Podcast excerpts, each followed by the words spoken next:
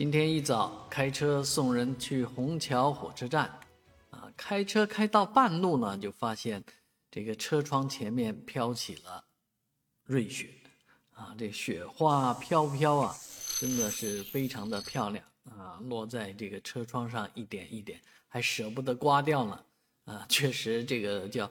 头皮屑啊，这一点点的雪花，但是回到家以后呢，发现这雪花还是有点大的啊。如果用袖子啊把它接住的话呢，能够看得还比较清楚。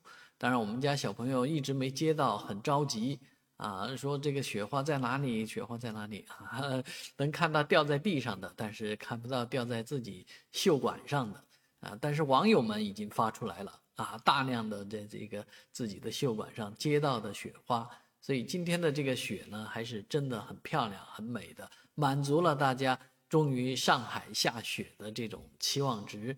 但是这样的天气呢，变得比较的阴冷啊，有雪有雨啊，路上也是湿哒哒的，所以这种天气呢，真的是蛮难受的。